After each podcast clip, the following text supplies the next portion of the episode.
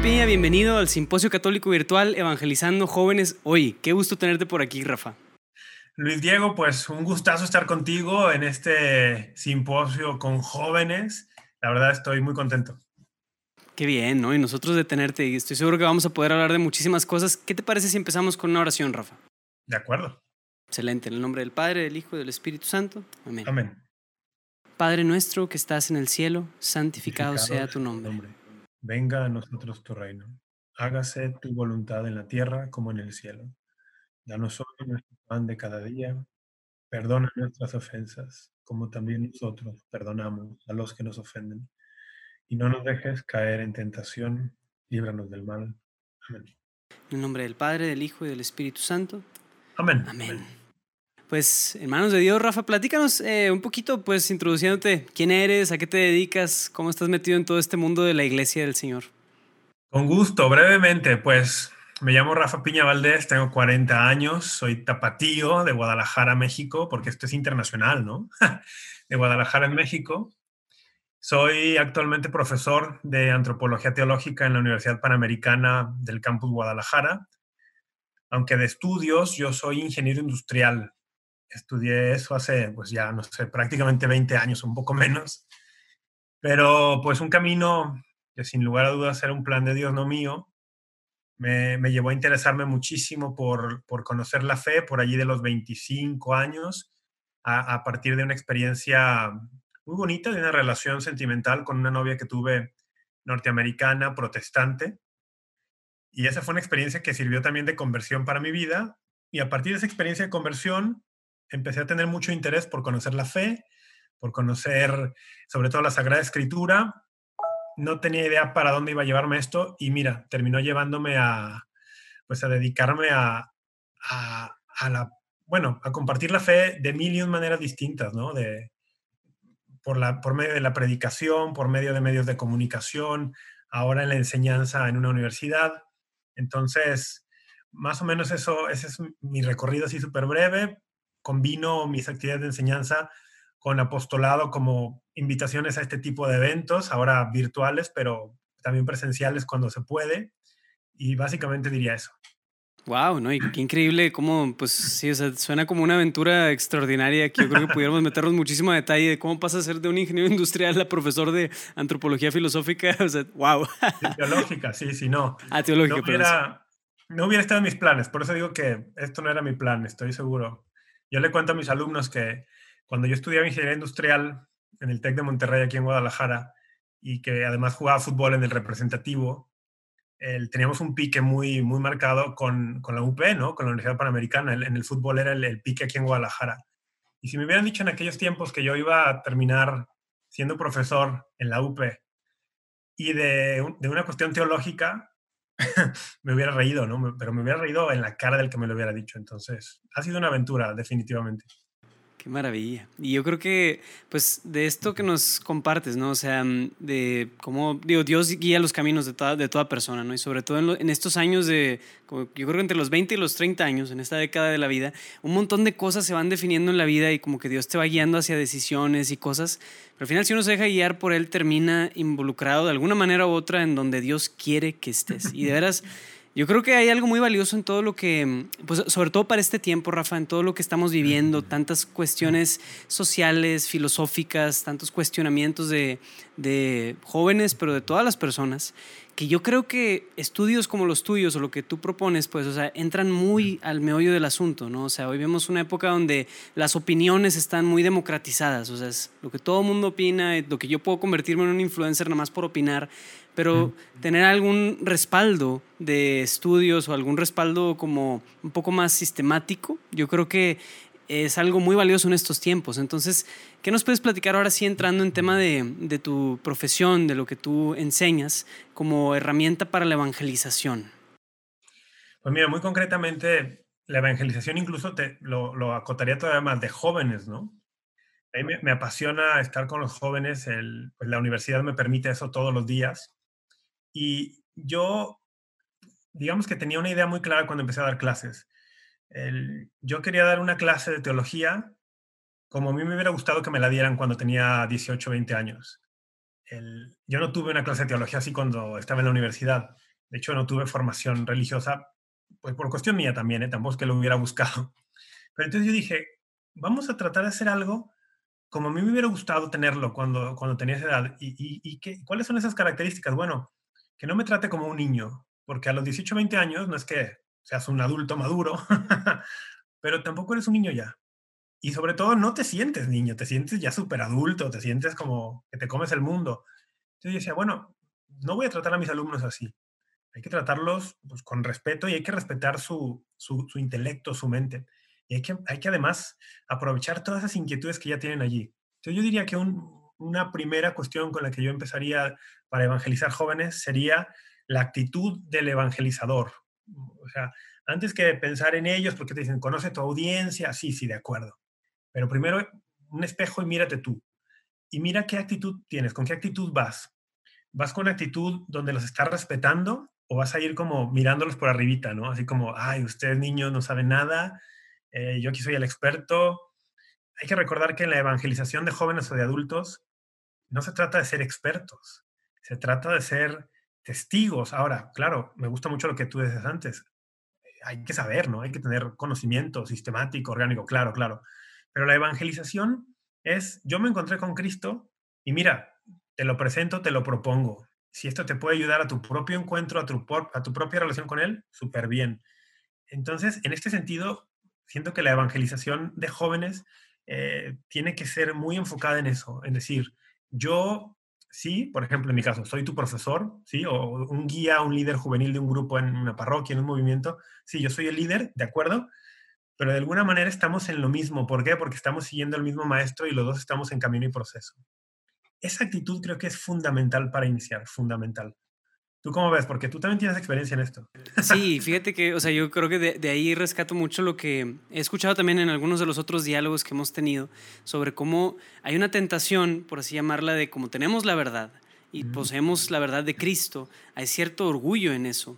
Y entonces cuando vamos a la evangelización, a veces nuestra tendencia negativa puede ser el desde, como tú decías, desde arriba, yo te estoy presentando todas estas cosas.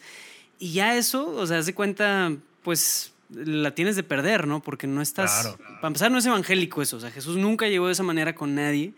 Y aparte, simplemente es, o sea, es, es, mala onda. O sea, es como, no, no, no. Sí, qué, soberbio. y va a cerrar a muchas personas al mensaje, ¿no? De muchas personas, incluso antes de escuchar el mensaje, van a estar ya totalmente cerradas. Exactamente. Me hiciste recordar algo muy bonito. Decías, a veces vamos con la actitud de que poseemos la verdad.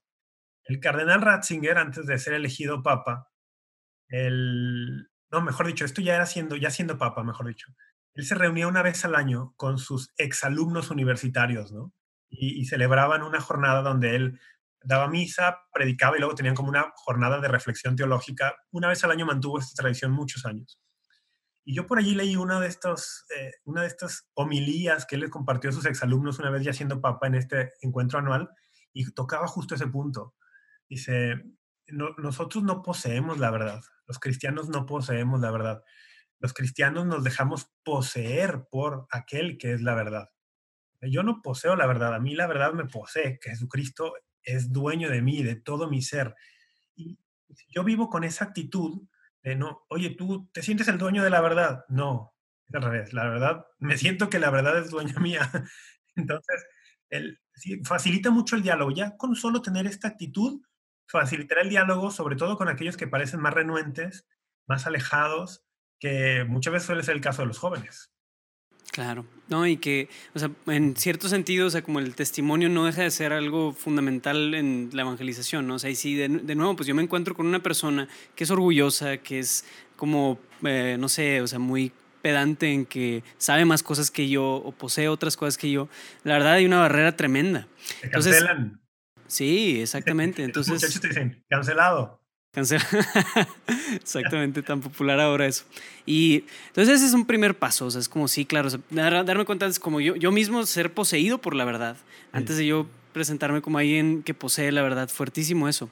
Y luego, o sea, la verdad, tú usaste una palabra clave del diálogo, ¿no? Este diálogo en donde yo de veras escucho a la persona y escucho cuáles son sus inquietudes, escucho cuáles son sus objeciones. Entonces, ahí entra más o menos un tema de apologética, pero de hecho te quería preguntar, tú que eres apologeta por profesión casi casi, este, ¿qué lugar juega la apologética en la evangelización? Porque, vaya, una persona, como también decía el cardenal Ratzinger, no se convierte a través de argumentos y de ganar eh, discusiones apologéticas, pero sí es importante.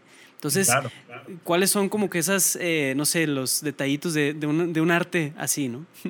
Yo diría que para nosotros la clave de la apologética tiene que estar en el documento de Aparecida, porque esta es la guía para, para ser discípulos y misioneros en, en Latinoamérica y en el mundo. Documento de Aparecida que luego ha influenciado grandemente eh, Evangelii Gaudium del Papa Francisco, ¿no? Y en Aparecida dice que la apologética a la que estamos llamados hoy en día es una apologética como la que hacían los primeros cristianos, que se enfoque mucho más en explicar antes que en defender.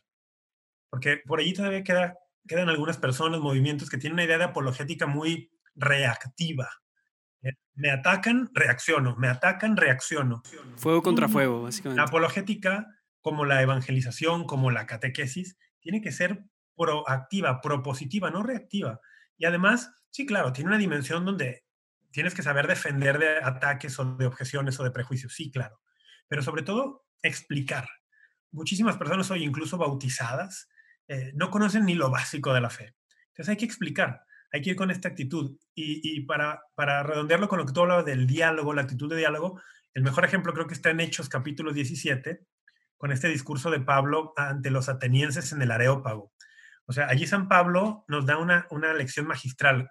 Hay que empezar pisando el terreno del otro. Hay que sacar cosas en común, hay que ver qué le importa al otro y por allí entrar, ¿no? San Pablo se da cuenta que en Atenas hay un montón de figuras eh, que son un pueblo como muy, muy devoto, muy religioso, y se va por allí, ¿no? Atenienses, veo que temen a los dioses, veo que han levantado altares a muchos de ellos, incluso vi uno al dios desconocido. Ah, pues de ese dios les vengo a hablar yo. Ah, es excelente, ¿no? Hoy, hoy en estos días, ¿qué diríamos? No sé, pues, Piensa en algún caso estos difíciles de controversia, temas espinosos. ¿Qué sé yo? Te pongo un ejemplo. Ah, la iglesia, abusos sexuales, los sacerdotes. O sea, voy a empezar diciendo, no, no, las cifras están exageradas. Este, no, pero no todos los padres. a ver, escucha lo que está diciendo el otro, ¿no? Oye, sí, estoy de acuerdo contigo. Qué cosa tan aberrante, tan horrible que haya sucedido eso. Y Qué cosa tan espantosa que lo hayamos manejado tan pobremente. Estoy de acuerdo contigo. Y de ahí vamos a otras cosas, ¿no? Pero sí, Hechos 17 creo que es el modelo. Wow, yo creo que, o sea, tocas con algo muy importante, ¿no? O sea, muchas veces nuestra, nuestra actitud de, hacia los escándalos tiende a ser completamente de defensa, ¿no? Y una defensa reactiva hacia cosas, pero eso yo, yo creo, y o sea, en mi experiencia cuando he visto eso, muchas veces viene vinculado con cierta inseguridad, o sea, es decir, como si el que reconociéramos que hay escándalos y hay sacerdotes que han hecho cosas malas, eso de, demeritara nuestra fe. Y en ciertos sentidos, entonces mi fe está, está puesta o cimentada en otras cosas, ¿no? Exacto, y eso, eso creo que sería un punto importantísimo que se me acaba de ocurrir. si quieres evangelizar jóvenes o lo que sea, tendrías que eh, eh, estar tú muy seguro primero de tu fe, pero no solo de tu fe, sino el por qué crees. Nuevamente la apologética juega un rol esencial aquí, ¿no? Eh, San Pablo nos va a ayudar nuevamente. Va a decir, a ver, si Cristo no resucitó, van en nuestra fe. ¿Qué puedo decir al revés? Si Cristo sí resucitó, mi fe es sólida independientemente de lo que sea. Independientemente si en la Edad Media hubo un papa terrible, independientemente si mi obispo ha dado un mal testimonio, si el sacerdote de la parroquia X o Y. Eh, o sea, oye, qué terrible que un sacerdote haya abusado de, de niños. Es horrible. Ojalá lo metamos a la cárcel el resto de sus días. Sí, pero eso afecta el hecho de que Cristo resucitó. No, no. Cristo resucitó es una verdad histórica, anclada. Oye, pues mi fe está puesta allí sí, saber en dónde hemos puesto nuestra fe, cuál es esa roca firme que se habla en Mateo 7, en la cual hemos cimentado nuestro edificio, nuestra casa, y a partir de allí podemos tener una actitud pues mucho más de confianza, como tú decías, para poder compartir la fe, sabiendo incluso que la iglesia está llena de pecadores, empezando por mí. Excelente. Yo, yo recuerdo una cita que hablaban, o sea, como la usaban sobre apologética, creo que es esta primera de Pedro 3.16 o 3.15, ¿verdad? O sea, estén dispuestos siempre a dar razones de su fe, ¿no? O sea, eso es apologética, no es tanto como... Es la cita clave. Claro, o sea, dar razón de mi fe. Sí, o sea, dar razones, o sea, es como explicar, como tú bien decías, y al para dar esas razones yo necesito como primero yo vivir esas razones, ¿no? O sea, yo primero cuestionarme. Conocerlas y vivirlas, claro. No solo conocerlas, vivirlas también. Exacto. Y entonces es como, o sea, mucho de la, del, del, trabajo de la apologética se desprende de mi encuentro personal. Entonces hablábamos, o sea, como esto, esto es, es, de nuevo muy, como muy, muy significativo lo que decías de Benedicto XVI, de, de ser poseído por la verdad y la verdad como Cristo mismo si yo me dejo ser poseído por Cristo en el día a día, en que el Señor es mi roca, es mi fuerza, entonces, pues la verdad es que puede venir cualquier escándalo y no me va a mover, ¿no? O sea, claro, ahí está.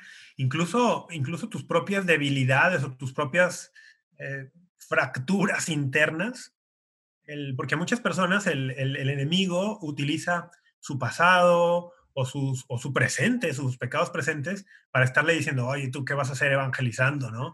Tú cómo te atreves a hablar de esto, si mira cómo, mira lo que has hecho. Y bueno, es que yo no evangelizo porque yo sea perfecto y sea Dios encarnado. No, no, yo anuncio al Dios encarnado. Y justamente, como soy un pecador y me he encontrado con Él y veo que Él puede sanarme y me está sanando, por eso lo anuncio con convicción, no con base en mi perfección o en mi voluntad que, que no se dobla ante nada o, o en mi inteligencia perfectamente iluminada. No, el centro de la evangelización no soy yo, ni mis dones, talentos, conocimiento.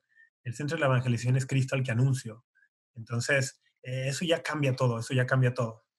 Claro, o sea, ¿de dónde, desde dónde, como estoy, desde qué postura estoy? O sea, si estoy parado en una postura donde hay, hay puras bases humanas muy endebles, es, una, es pura arena, pues llega cualquier viento, cualquier escándalo y me va a sacudir. Pero si estoy sobre la roca de Cristo, difícilmente voy a temblar. Y bueno, yo creo que ese es, eso es un primer punto, o como uno, ya, o sea, unos primeros puntitos que los que nos escuchan pueden llevarse como herramientas para la evangelización, ¿no? O sea, primero dejarte poseer por la verdad y segundo definir todo trabajo apologético como una explicación de las razones de por qué creemos, ¿no? Y creo que de ahí hay dos puntos donde podemos masticar, por así decirlo, muchísimo. Pero ¿qué más nos pudieras comentar, Rafa, como herramientas para, para hacer más trabajo evangelístico en esto?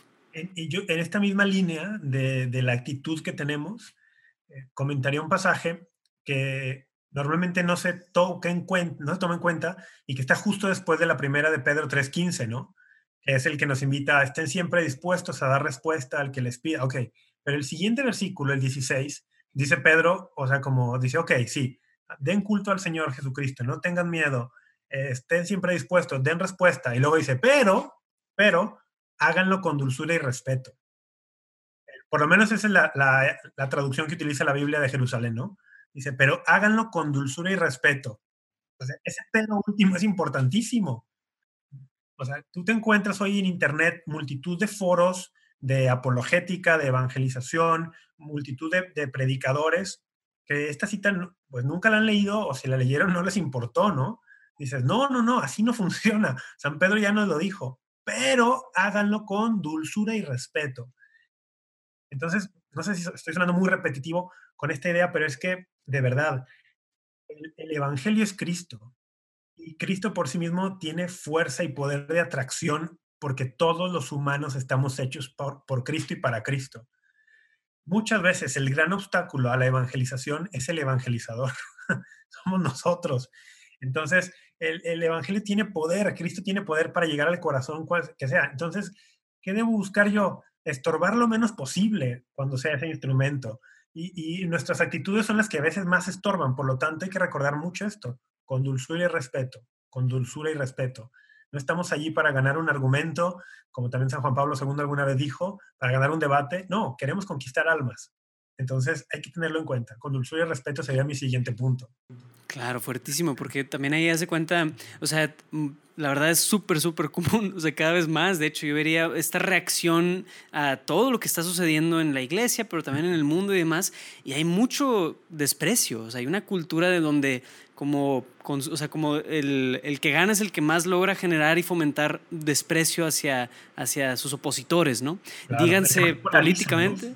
Sí, exactamente, se polariza muchísimo y se fomenta esta cultura de despreciar al que está en desacuerdo conmigo. Y entonces yo he visto muchísimos grupos en Facebook y demás que se llaman apologética, pero es puro desprecio hacia de unos a otros, ¿no? O sea, se están tirando constantemente. Y eso es fuertísimo, porque al final es una falta de amor. Y donde yo pienso de nuevo que yo poseo esta verdad y te la voy a machacar ahí en la cara hasta que te conviertas y realmente ahí careces completamente de respeto y dulzura, como dices. Entonces es un punto fundamental en donde podemos cambiar muchos de nosotros nuestra postura o nuestra, nuestro método, ¿no? Sí, claro, sobre todo eso, el método, nuestra actitud es, es importantísimo, sí. Sí, y que se desprende de un amor genuino hacia quienes buscamos evangelizar. Entonces, muy importante. Eh, perfecto. Entonces ya tenemos tres puntos importantes. ¿Quieres comentar algún otro?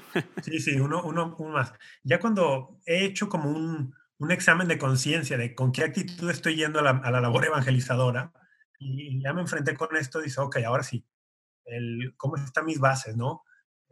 Estoy teniendo un fundamento, estoy, he estudiado, me he acercado a conocer el magisterio de la iglesia.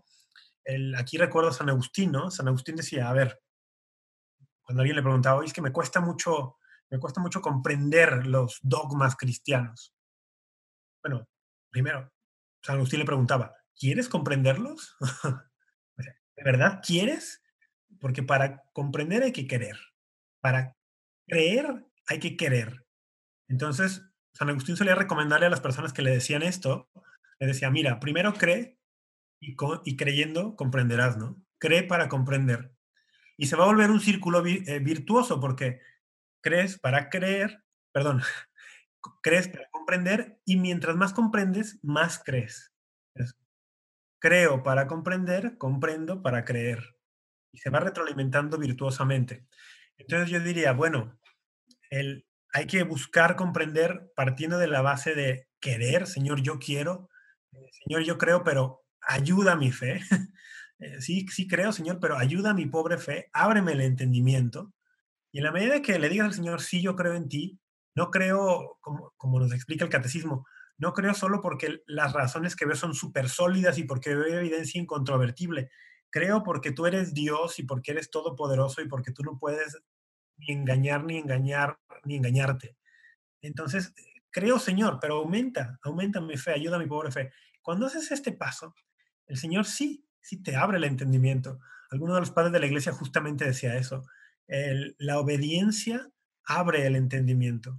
Entonces, cuando yo decido poner mi vida en obediencia, en obediencia de fe, como diría San Pablo, el Señor con el Espíritu Santo te abre el entendimiento para que puedas penetrar en las enseñanzas de la iglesia, en los misterios de la fe católica, que son amplísimos, que son riquísimos, que están diseñados para satisfacer el más profundo anhelo de conocimiento del, alma humana. Y entonces, teniendo este este entendimiento profundo que viene de la obediencia y de la fe, podrás compartirlo con otros desde lo profundo del corazón de forma que mueva al que te escucha.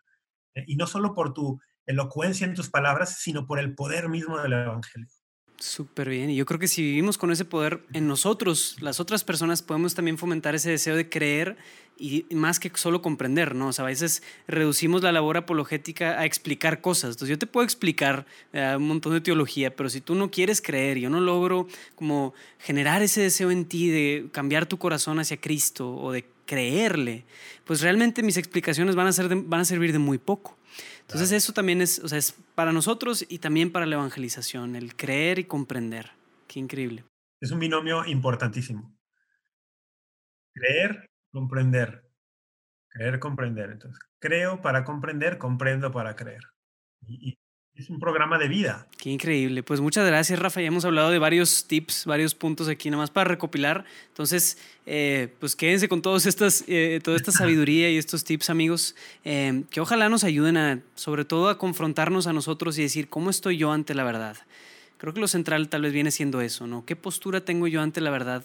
Creo que por ser católico, por estar participando en un simposio católico, ¿verdad? ¿Poseo la verdad?